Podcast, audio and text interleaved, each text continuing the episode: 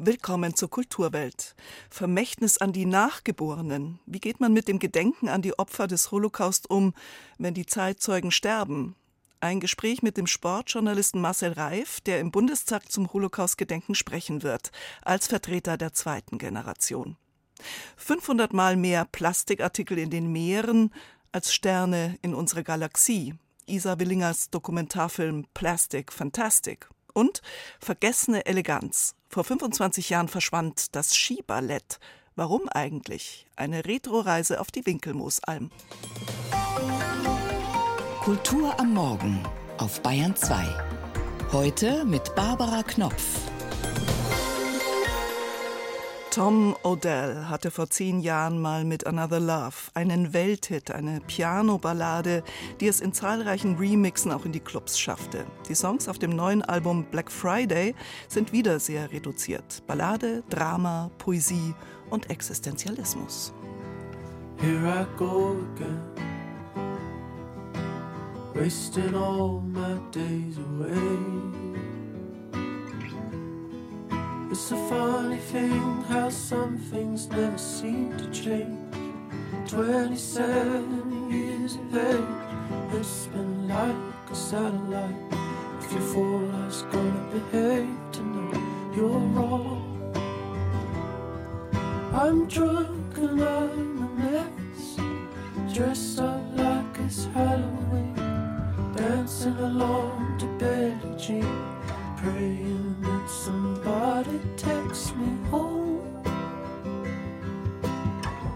That tonight I won't have to sleep alone with your answer phone.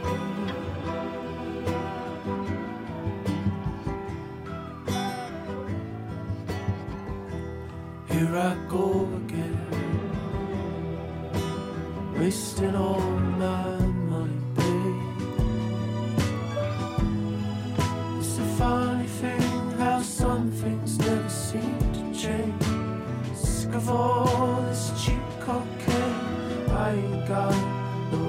sorry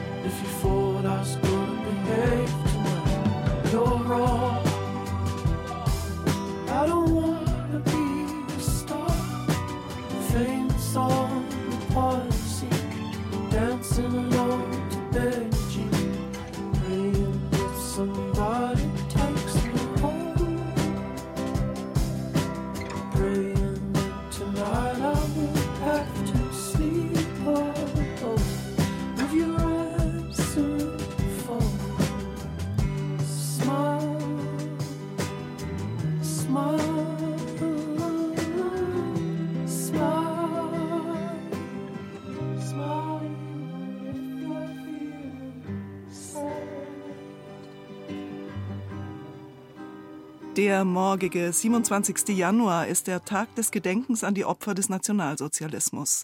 Er erinnert an die Befreiung der Überlebenden von Auschwitz.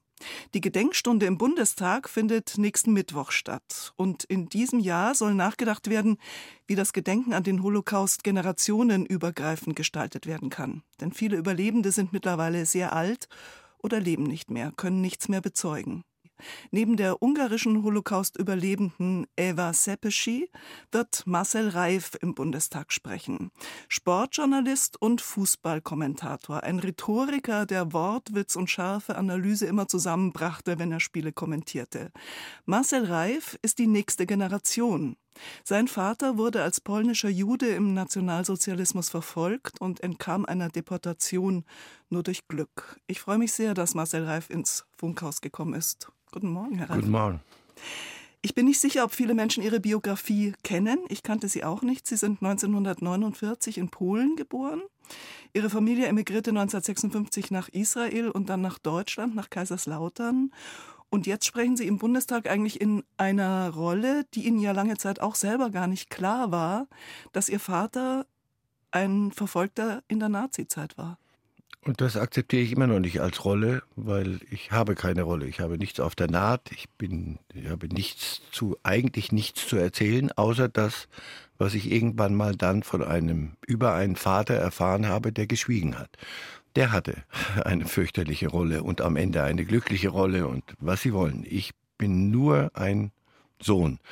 Also ich habe mich jetzt damit arrangiert und ich mache das und ich fühle mich auch geehrt. Aber ich möchte nochmal betonen, ich bin nicht Handlungsreisender in Sachen, hey, ich bin der Sohn eines Holocaust-Überlebenden, hat jemand mehr zu bieten. Will ich nicht, das wird auch meinem Vater nicht gerecht. Und also das ist das Letzte, was ich möchte. Aber Sie haben sich einmal schon damit auseinandergesetzt in Ihrer eigenen Biografie mhm.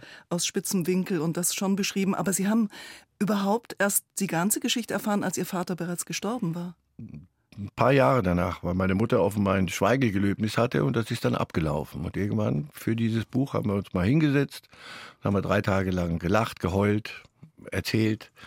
Und da habe ich die Dinge gehört, vor denen ich Angst hatte, sie zu hören. Deswegen habe ich auch, wenn Sie mich gleich fragen, warum haben Sie denn nicht gefragt, Ihren Vater, wenn der geschwiegen hat?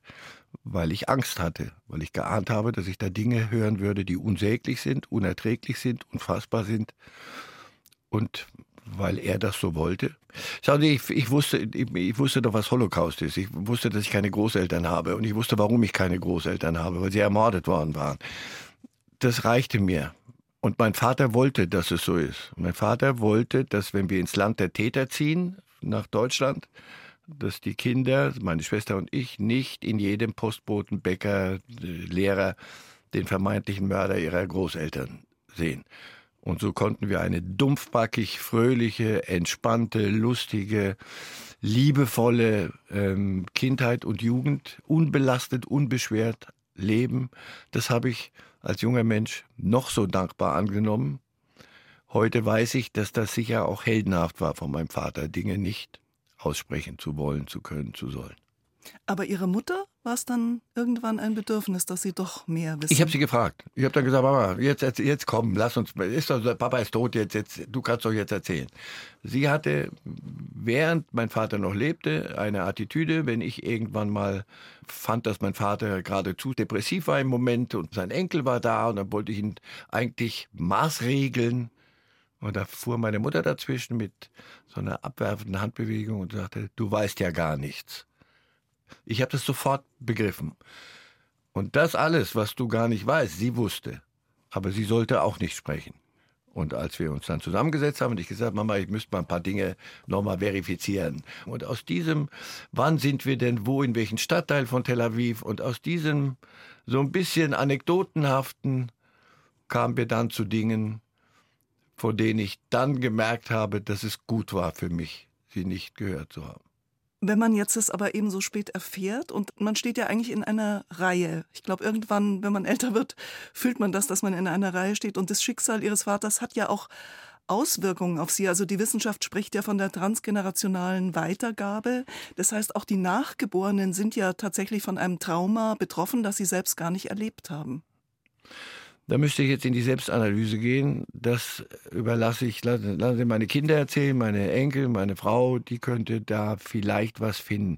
Es gibt äh, am Ende doch eine Pointe. Ich habe äh, viele Jahre nach seinem Tod meines Vaters, fiel mir plötzlich, ich weiß auch gar nicht mehr wann und wo, etwas auf.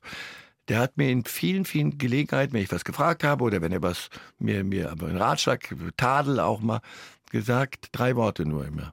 Auf Jiddisch, was ich sehr gemocht habe, sei er Mensch sei ein Mensch.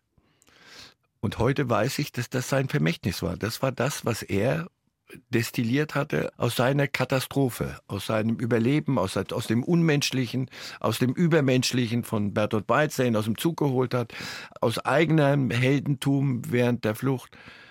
Geblieben ist, sei ein Mensch.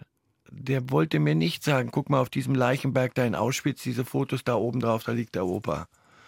Aber hm. sei ein Mensch dieser sehr verdichtete Begriff sei ein Mensch. Was birgt er alles? Ist das nicht unfassbar? Sind das nicht läppische drei Wörtchen?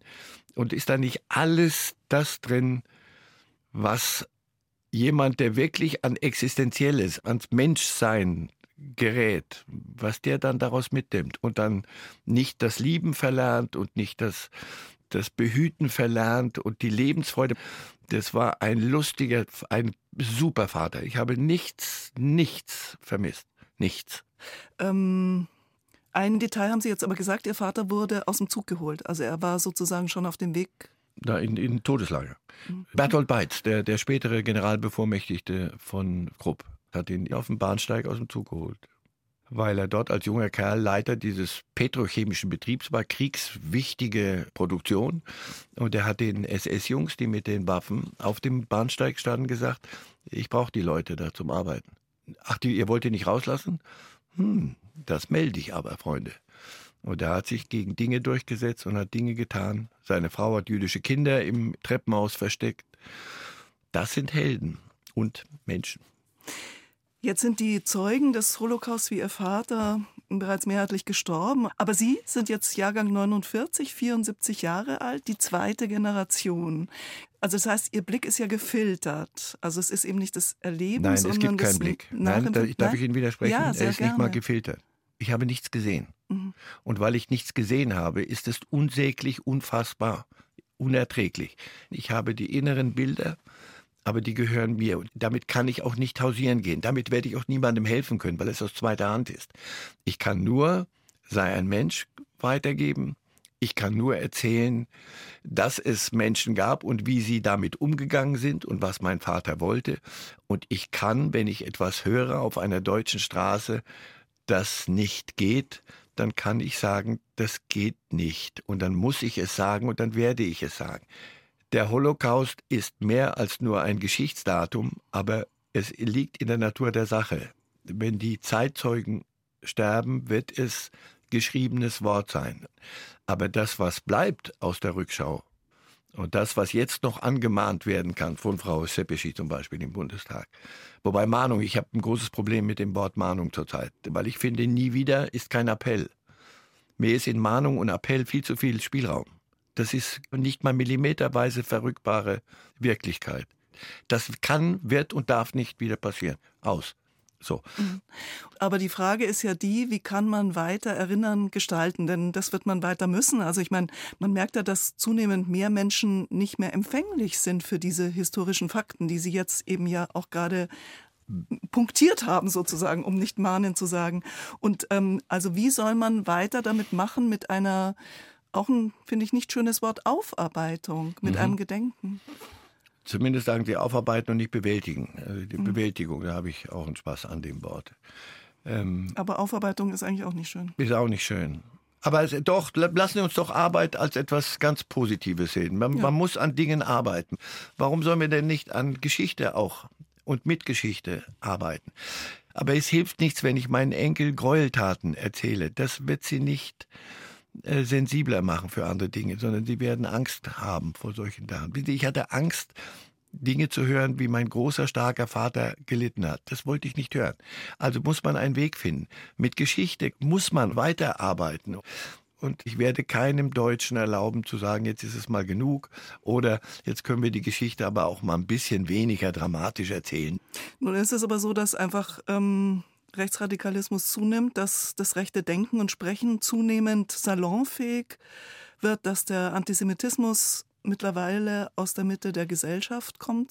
Also vor allem jetzt auch nach dem Hamas-Angriff auf Israel und den Krieg in Gaza.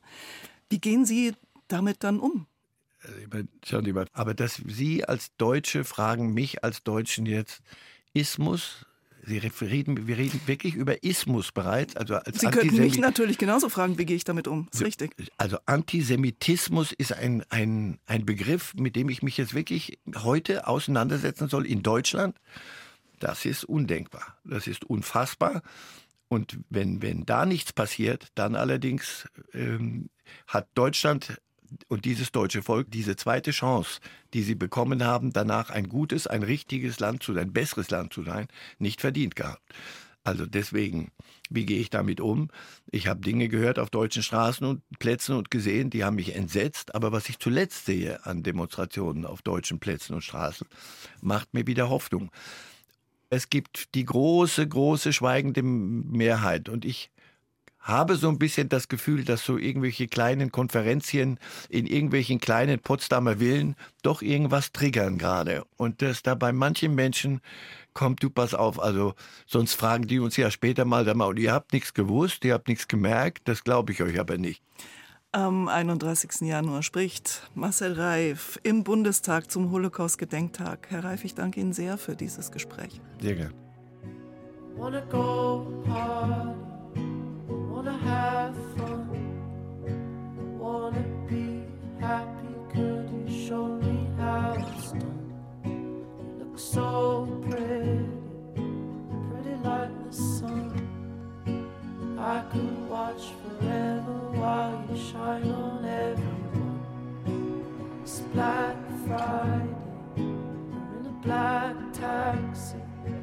Take my hand and hold it gently on the seat. It's all in my head, it's all in my mind. I'm so selfish, you're so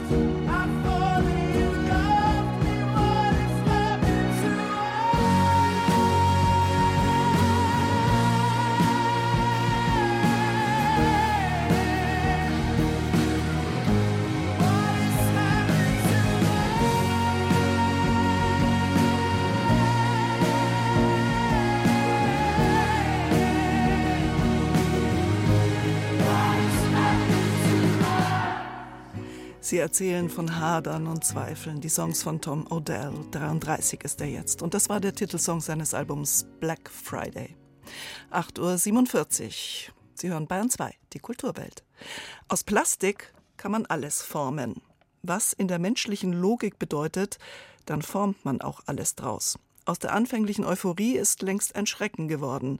Das Plastik bekommt man nicht mehr heraus aus den Kreisläufen von Wasser, Luft und Boden. Plastik ist überall.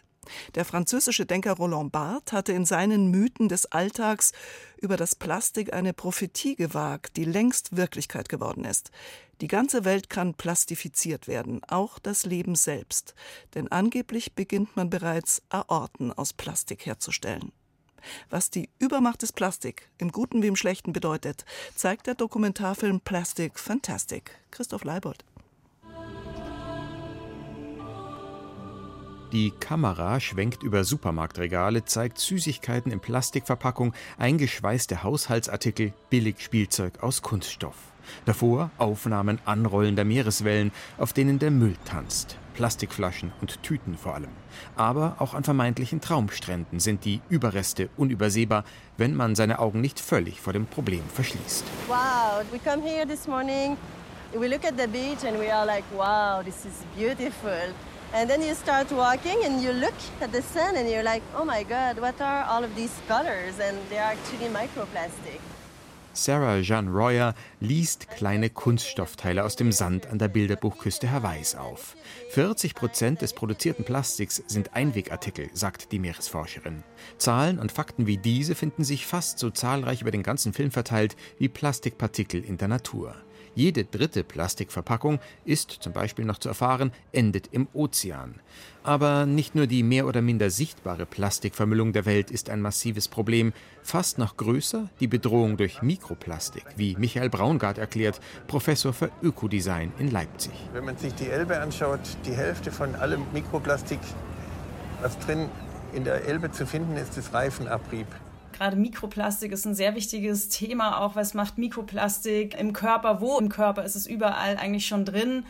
Und da hatte ich auch das Gefühl, da gibt es eigentlich ein riesiges Defizit in der Aufklärung. Anderthalb Jahrzehnte nach Werner Bothes aufsehenerregender Kinodoku Plastic Planet hat die Münchner Regisseurin Isa Willinger einen weiteren Film über das Problem Plastik gedreht. Auslöser für die Dreharbeiten war eine äußerst verstörende Erkenntnis. Vor circa drei Jahren, als ich den Film begonnen habe, da hatte ich in der New York Times einen Artikel gelesen über das Wachstum des Plastikmarktes, also dass dieser Plastikmarkt nicht schrumpft, wie man vielleicht denkt, weil wir ja immer mehr Plastikverbote sehen, sondern sogar rasant wächst. In den letzten 15 Jahren, also seit Werner Bothes Plastic Planet, ist mehr Kunststoff produziert worden als in den 40 Jahren davor. Der Grund dafür? Plastikproduktion ist die Wachstumsstrategie der Öl- und Gasindustrie. Die perfide Logik dahinter, durch den allmählichen Ausstieg aus fossilen Brennstoffen in der Mobilität und Wärmeenergie expandiert die Branche auf anderen Geschäftsfeldern. Für ihren höchst aufschlussreichen Film hat Isa Willinger Wissenschaftler und Aktivisten auf verschiedenen Erdteilen getroffen. Vom kleinen Start-up in Hamburg, das Ökokunststoff aus Abfallprodukten der Getreideverwertung entwickelt, bis zur Initiative in Kenia, die für ein Verbot von Einwegplastik kämpft. Die Filmemacherin hat aber auch Lobbyisten vor die Kamera geholt. Kunststoffe würden diskriminiert, klagt da zum Beispiel Ingemar Bühler vom Europäischen Wirtschaftsverband der Kunststoffindustrie und führt dagegen die Vorzüge des Materials ins Feld. Wir haben wunderbare Beispiele, die wir in den vergangenen zwölf Monaten ja sehr stark erlebt haben. Diese Masken äh, oder auch die Behälter und die Deckel für die Impfstoffe um uns vor Covid zu schützen, werden ebenfalls in den meisten Fällen aus Kunststoffen hergestellt. Und Joshua Backer, in ähnlicher Funktion wie Ingemar Bühler in den USA tätig, ergänzt, der Einbau von Kunststoff mache PKWs leichter, das spare Energie, Plastikverpackungen würden Lebensmittel haltbarer machen, das beuge der Verschwendung vor und dergleichen Argumente mehr. Plastics are better than any other material. Und übrigens, Recycling, so ist im Film zu erfahren, ist auch nicht wirklich eine Lösung, denn es ist energieaufwendig und ineffizient hilft nur für den Verbraucher vermeiden, wo es geht und, noch entscheidender für die Hersteller und Verarbeiter, umsatteln auf nachhaltigere Alternativmaterialien, die es ja schon gibt. Nur, dass die Ölindustrie kein Interesse an deren Erfolg hat. Isa Willingers eindrucksvoll recherchierter Dokumentarfilm Plastic Fantastic kommt ohne Stimme aus dem Off aus. Sie habe bewusst auf Kommentierung verzichtet, so die Regisseurin, da ihr Film den Zuschauern eben diesen Raum zum Denken lassen soll, umso stärker wirkt er einfach dann auch nach. Sie türmt haufenweise Fakten auf, die nur einen Schluss zulassen. Plastik ist alles andere als fantastisch. Plastic Fantastic. Der Dokumentarfilm von Isa Willinger läuft jetzt im Kino. Und heute erschienen ist Black Friday, das neue Album von Tom Odell.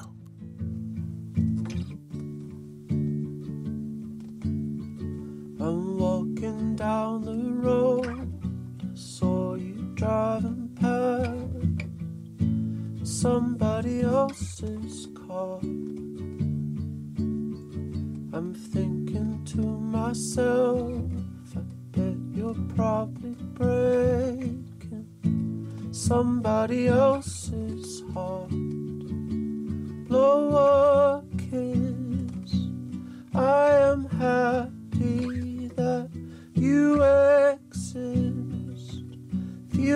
Feel that light and feeling that I've missed. Oh, I've missed.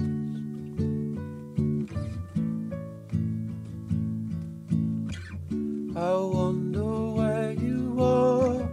You're probably waking up somebody else's arms.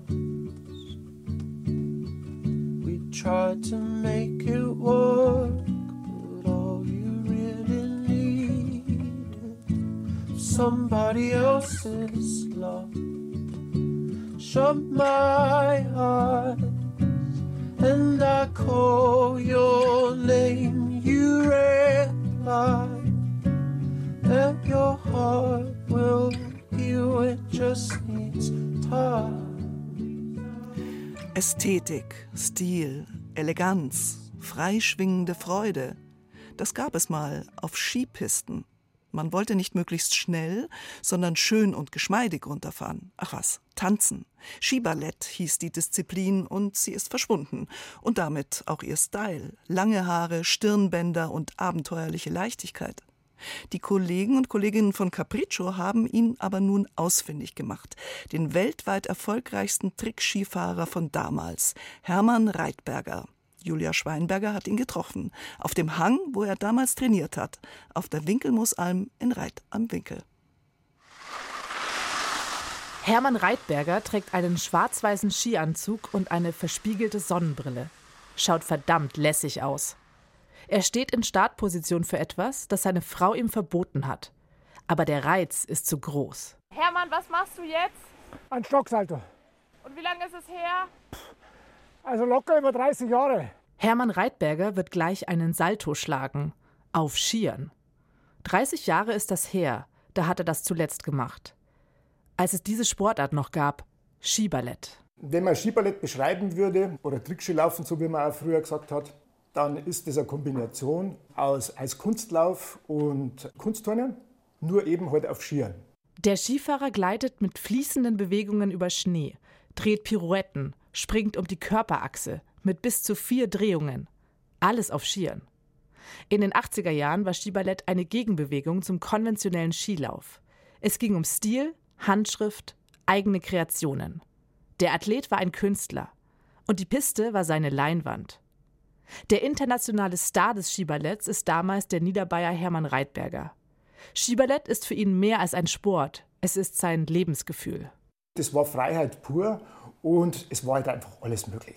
Es war alles möglich. Da war dieses Kreative drin, das Künstlerische drin, da war die Musik drin, da war die Mode drin, da war natürlich auch das Rebellische drin. Rebellisch, das muss man wohl sein, wenn man in Eggenfelden aufwächst und eine Faszination hat für Skiballett. Schule? Naja, die besten Fächer sind, klar, Kunst und Sport. Ja, mein Vater hat das nicht verstanden, was ich da mache. Und er hat natürlich, also man darf ja nicht vergessen, mein Vater ist ein ganz normaler Bürger, der wo einen anständigen Beruf hat und der Sohn möchte Trickskifahrer werden. Der hat die Welt nicht verstanden. Reitberger gewinnt Titel um Titel. Der Schicksalsmoment ist dann 1988. Olympia in Calgary. Skiballett wird testweise Disziplin. Es geht jetzt um die Zukunft des Sports. Und wenn du dann da oben am Start stehst und du weißt ganz genau, jetzt sind die Olympischen Spiele und du weißt nicht, ob du noch einmal da dabei bist und du willst natürlich diesen Titel holen, dann musst du mental an wirklich on top sein. On top. Reitberger in Startpose. Der Kopf nach vorne geneigt, als würde er sich verbeugen wollen. Mit einer dramatischen Geste hebt er ihn. Die Kür beginnt. Er fährt zu Rachmaninow. Das ist schwere Musik. Aber wenn das einer kann, dann er. Reitberger zeigt eine fehlerfreie Kür und gewinnt Gold. Das Publikum ist begeistert. Doch das Olympische Komitee streicht Skiballett wieder aus dem Programm. Ich wusste im Grunde genommen, also diese Sportart ist ab dem Zeitpunkt erledigt. Und dann war es auch wirklich vorbei. Das war's mit Skiballett. Heute arbeitet Hermann Reitberger als Coach. Und am liebsten würde er den Geist des Skiballetts wiederbeleben. Er kann es noch. Auch mit 65 Jahren. Fährt, ach Quatsch, tanzt mit den Originalskiern von Calgary die Piste hinunter. Nur Saltos. Die soll er eigentlich nicht mehr machen, sagt seine Frau. Doch er kann es nicht lassen. Er nimmt Anlauf, macht ein, zwei Schlittschuhschritte, denn Schwung braucht es. Dann stemmt er sich die Stöcke in den Bauch und macht einen Überschlag mit halber Schraube. Perfekte Landung. Oh. Mega! Also ohne Vorbereitung, ohne nichts, gell? Aber am besten man bereitet sich gar nicht vor, man geht einfach drüber. Und macht einfach der Geist des Skiballetts. Zu sehen ist das auch als Capriccio-Beitrag in der Mediathek und ein schönes Skiwochenende oder auch ohne Skier wünscht Barbara Knopf.